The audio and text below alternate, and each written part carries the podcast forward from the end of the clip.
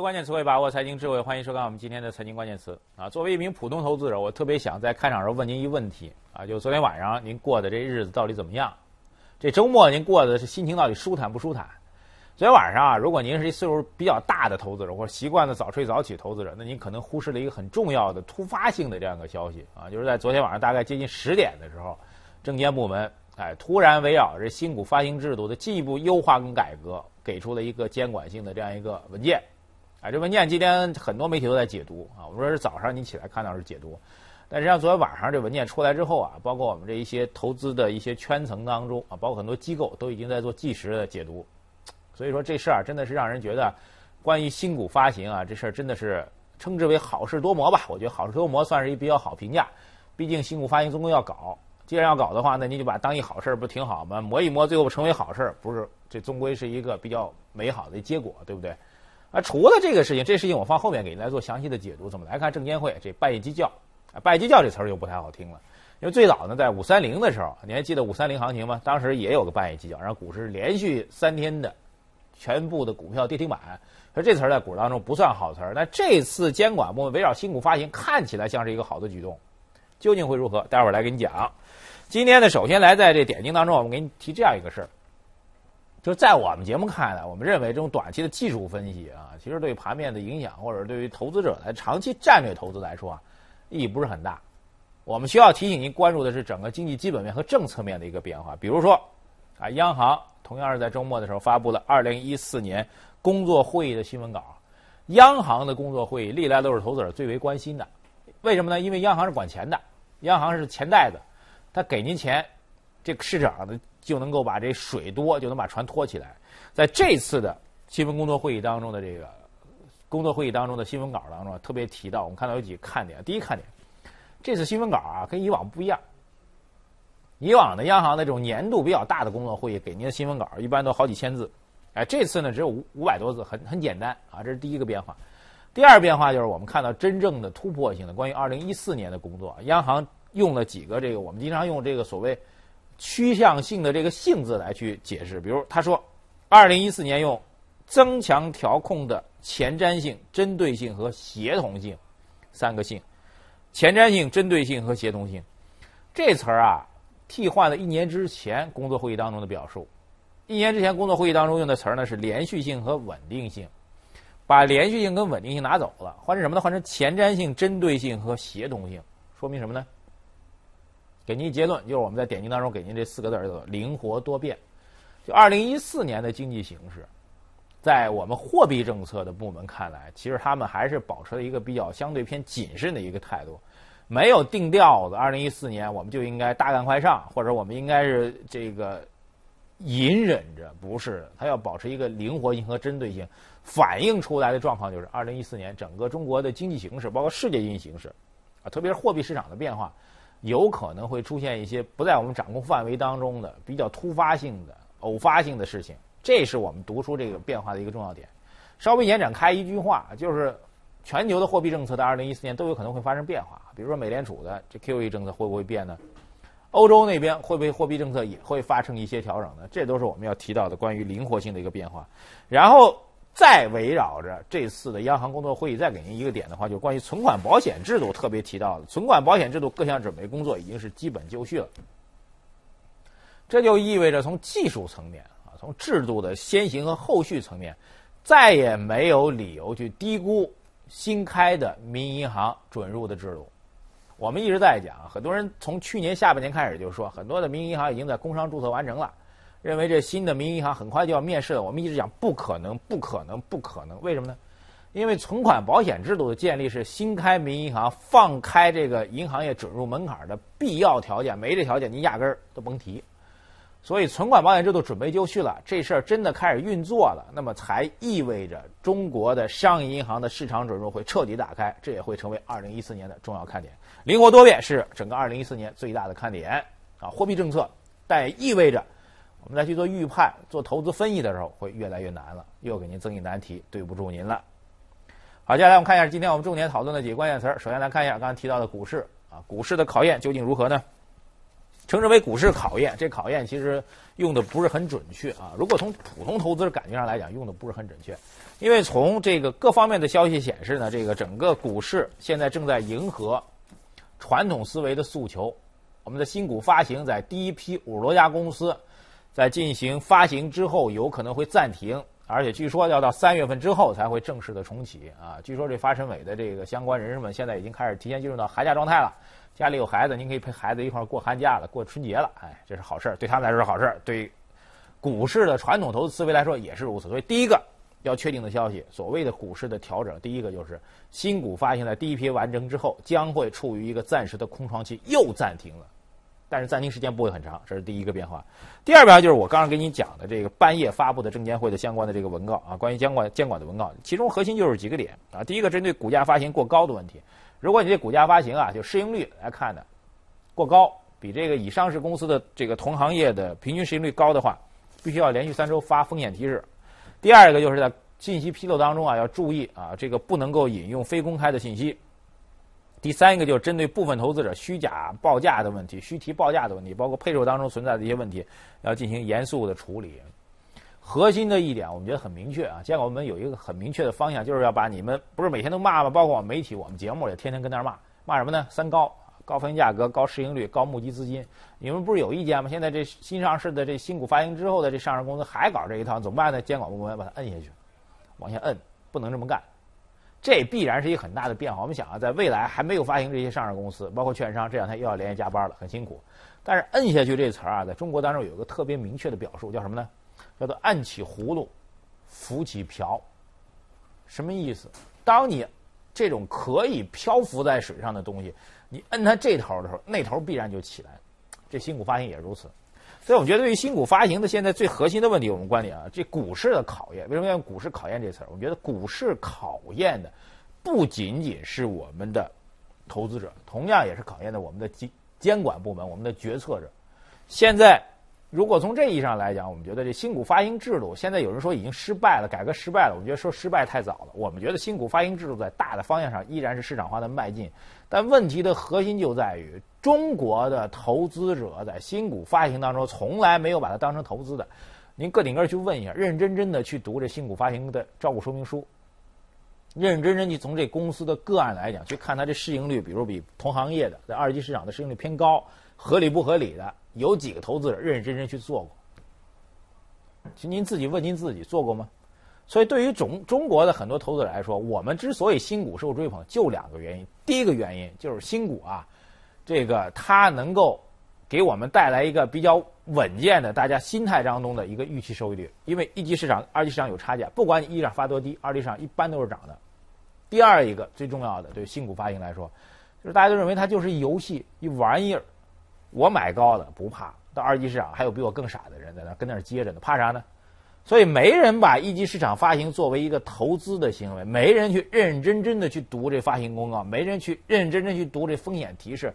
您就算让这上市公司连续三周把这个风险提示发布出来，又能如何呢？所以现在的问题关键对于这新股发行来说，我们觉得其实更多的是需要一个市场的一个试错过程过程。所谓的注册制改革，对于核准制的改革，最大的突破就是让市场去发挥自己的作用。投资者，您知道了，在一级市场从来没有稳赚不赔的，发了高价就是被套牢的话，大家才会真正去琢磨这事儿。这是第一点，我们觉得监管部门努力的在往既有的新股发行制度当中在贴补丁，但这补丁贴来贴去啊，未必是好好事儿，反而每贴一次补丁，就让我们觉得这发行制度正在从比较靠近注册制，又倒退回了备案制。从到比较靠近的这注册制又往回回到老路当中来，所以到底是距离我们注册制改革越来越近呢，还是渐行渐远呢？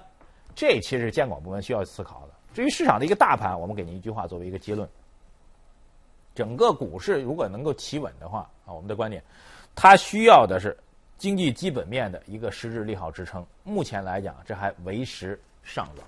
这也就是我们看到市场为什么总是在犹豫当中。在寻找机会，甚至新股不得不热起来的重要原因。好，接下来关于不动产登记的一个话题啊，国土资源部的副部长徐德明十一号表示呢，不动产的登记局正在加快组建当中。这事儿其实我们在去年就开始给您讲过，统一管理这事儿正在推进啊。因为从理论上来讲，我们国家现在不动产登记啊很不统一，国土部管土地，房地部门管这房屋，海域使用权，海洋行政部门管矿产、森林资源各有其主。要把这些东西做起来，为什么要做啊？很多人把这事夸大了。我们先把结论告诉您：很多人把这个统一不动产登记的事情把它给夸大了。原因很简单，为什么会去做统一不动产的这个事情？是因为我们国家物权法当中明确规定了，不动产要实行统一登记这样一项重要的制度。然后呢，法律有了，然后行政部门没作为，没有做到位。所以就得把这事搞掉，所以这是最重要的一个不动产登记的一个重要原因。我们的观点啊，不物权法明确提出不动产要实施统一登记，所以行政部门必须要做，你必须要遵守法律，行政部门要守法，所以这是一点最重要的。所以另外一个给出来的结论，如果它主要的任务是为了符合法律的相关规定，那各位在评论当中提到的。跟这个不动产登记相关的任何的评论判断，是不都成了水中花、镜中月了呢？跟不动产登记相关的各种推论，主要是两点。第一点，认为不动产登记完了，怎么着呢？我们这个所谓反腐的工作又会有重大的突破，行政官员所有名下的财产全部都能够统一曝光出来，认为这是反腐方面的一个重要的突破口。所以，这是所谓不动产登记大家期待的第一个方向，这社会领域当中的问题。第二个方向就关于经济领域当中啊，很多人认为不动产登记统一登记完了，然后怎么着呢？在全国范围当中去征收房产税就可行了。您不是上海有套房，北京有套吗？您不是有钱吗？广州、深圳您都有房，重庆、成都您全有房，怎么办呢？现在我们算不清楚，这种时候就需要把这不动产登记统一开来，然后有可能按您全国统一的住房面积给您征税。这是我们推论出来，就是或者说业界学者、评论员推论出来的。所谓不动产统一登记之后，给我们带来的第二个经济方面的变化，我实打实告诉您，既然不动产登记，它是一个法律方面的规定，而这个法律主要的工作是做一个确权的工作，这个确权的本身是要保证不动产的拥有人的权利。听清楚我这概念，它主要是保证不动产拥有人的权利，它不是保证不动产拥有人你应该承担的责任。物权法是强调物权拥有人的权利，而不是强调物权拥有人的责任。所以，当物权法在要求不动产做统一登记的时候，你怎么可能会推论出来各种各样的惩罚性的措施呢？这个逻辑本身是有问题的。所以我们给您一个重要的结论啊：这不动产的统一登记不要把它想太多，跟反腐没有关系，因为有关部门已经明确表示了，通过人民去倒查资产是不允许的。房地产税的推进更是房地产调控政策当中的重要一个环节，不可能以不动产的统一登记来作为突破口，这完全都是不搭界的事情。它能够带来的真正的变化，我告诉您，如果真的不动产登记能够做起来的话，那么各地啊，关于房地产，比如说有证啊，绿皮儿的房地产证、房产证、房屋土地证，各地的名称是有不同的，将来有可能给您叫一统一的名字，比如叫做这个不动产登记簿或者不动产登记证。这是我们认为唯一有可能随着不动产登记所带来的具体的影响和变化。您那证的名字要变名了，仅此而已，别的甭想那么多。好，接下来关注一行业啊，汽车行业。汽车行业真牛，怎么牛呢？汽车行业发布的数据啊，二零一三年中国汽车的产销数据，哎呦，真把我们给吓着了。一三年汽车产量两千二百一十一万辆，销量两千一百九十八万辆，同比增长分别百分之十四和百分之十三点八七。产销又创纪录了，通通的第一年创纪录的突破了两千万辆，再创世界汽车史的汽车规模的新的增长记录。这从这百分之十四和百分之接近百分之十四两个增速来讲啊，之前业界预期大概百分之七增长啊，就原先预计呢比这 GDP 增速要缓，没想到这汽车行业它真牛啊，完全超乎预期的一个爆发式的增长。什么原因？好的原因跟坏的原因都告诉你。第一个好的原因。这就是二三线城市，就中低收入群体啊。现在中中国的汽车普及正在从一线城市、二线城市的居民向三四线城市在做普及，越来越多的低端的市场、低端的经济或者经济欠发达地区，他们的汽车的保有量也在增长，购买汽车越来越成为中国普通公民的一个选择，所以这是一个积极的变化。另外一个比较我们说起来不太好的一个理由，就是因为为什么汽车销量会激增呢？因为不让你买车，所以你就得买车，什么逻辑呢？就从二零一三年开始啊，我们看到很多地方开始围绕汽车，比如说牌照啊，要进行这个摇号啊，啊，或者是拍卖呀，啊，或者对于整个的汽车的这个限号出行啊，甚至这个针对这个相关的一些限购性的措施啊，它这个范围正在逐步的加大。每一个城市在酝酿，就任何一个城市，只要在酝酿这相关的政策的话，那么马上就会激发人们的购买热情。比如天津，哎，一夜之间突然发这一文件，然后当夜这天津市的这个汽车购买量激增、暴增、井喷，这就是一个比较畸形的一个市场变化。说这理由不是很好的一理由。那么围绕汽车行业未来的发展，我们觉得给您一个参考点，因为我们现在既然中国很多市场都很难去预测，特别难预测。如果去年年头上我也预测过汽车行业的话，那现在真的是这。颜面都没了，所以很难去预测。但是我给您一个逻辑啊，我们觉得汽车行业的爆发的增长因素，爆发的增长因素，我们觉得是不可持续的啊。三四线城市，包括中低端城市，他们的需求相对稳定的，不会出现爆发因素，就是那种畸形的不让你买，所以你要买这种因素，我们觉得是不可持续的。而未来的改革，就是汽车行业的销售需要看两个公字：第一个公车改革，第二个是公交改革，他们的影响究竟会如何？提到公车改革，这两天有个特别热的话题，您知道吗？我估计您是知道，就五粮液的公车拍卖这事儿。哎，五粮液的这个集团宣传，为了杜绝车轮上的浪费，把公司的这个三百四十多辆公务车是公开进行了拍卖。拍卖过程当中，今天最新的消息说，很多车的这价格有问题啊，二手车的拍的价格比一手车价格还高，哎，这不对的，有猫腻儿。我们不管这么多，我们从这一个案推演开来，就类似于这种公车管理的制度改革，会不会有新的变化？这会不会给社会和经济带来影响呢？我觉得是有可能的啊。第一个原因就是公务人员的用车。直接影响了整个社会同同一个层级，我们不说收入层级、经济层级，同一个社会地位层级的人对于车辆配置的一个需求，比他低的、比他高的都会参照这个层级的判断。所以，公车的改革会对于人们对于整体上全中国的购买销量的这个层级定位产生影响。这是第一个关于公车的改革。第二个关于公交的改革也非常重要。为了解决这城市的交通拥堵问题、雾霾的问题，我们想了很多辙。方向其实很简单，就是把这公交改革，包括这地铁、公共交通的运输、公共交通的票价进行全面的改革。这改革喊了很多年，但是我觉得二零一四年，因为这几年大家对于雾霾的影响越来越深了，比如说马上过年了，很多人都在自觉的不愿意去买鞭炮了，雾霾对大家生活影响非常大。所以到了二零一四年，我们觉得这公交的改革有可能会深化。对公车和公交的改革极有可能在二零一四年影响我们整个家庭用的乘用车的消费市场，我们很难去做预测。但是我们觉得二零一四年再出现井喷式、爆炸式增长的这种概率，确实不是很大。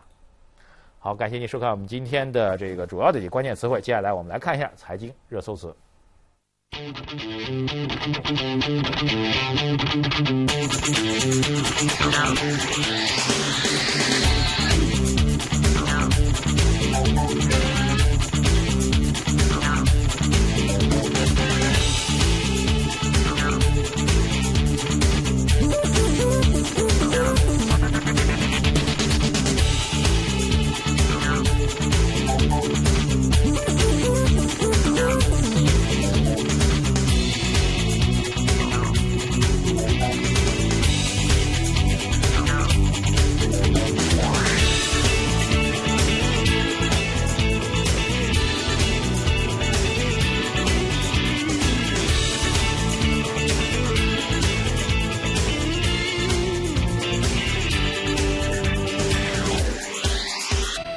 我们第一财经资讯的官方微信来参与节目的相关互动啊！节目最后来看一下大漠戈壁的这个精彩的画面。我们下次节目时间再见。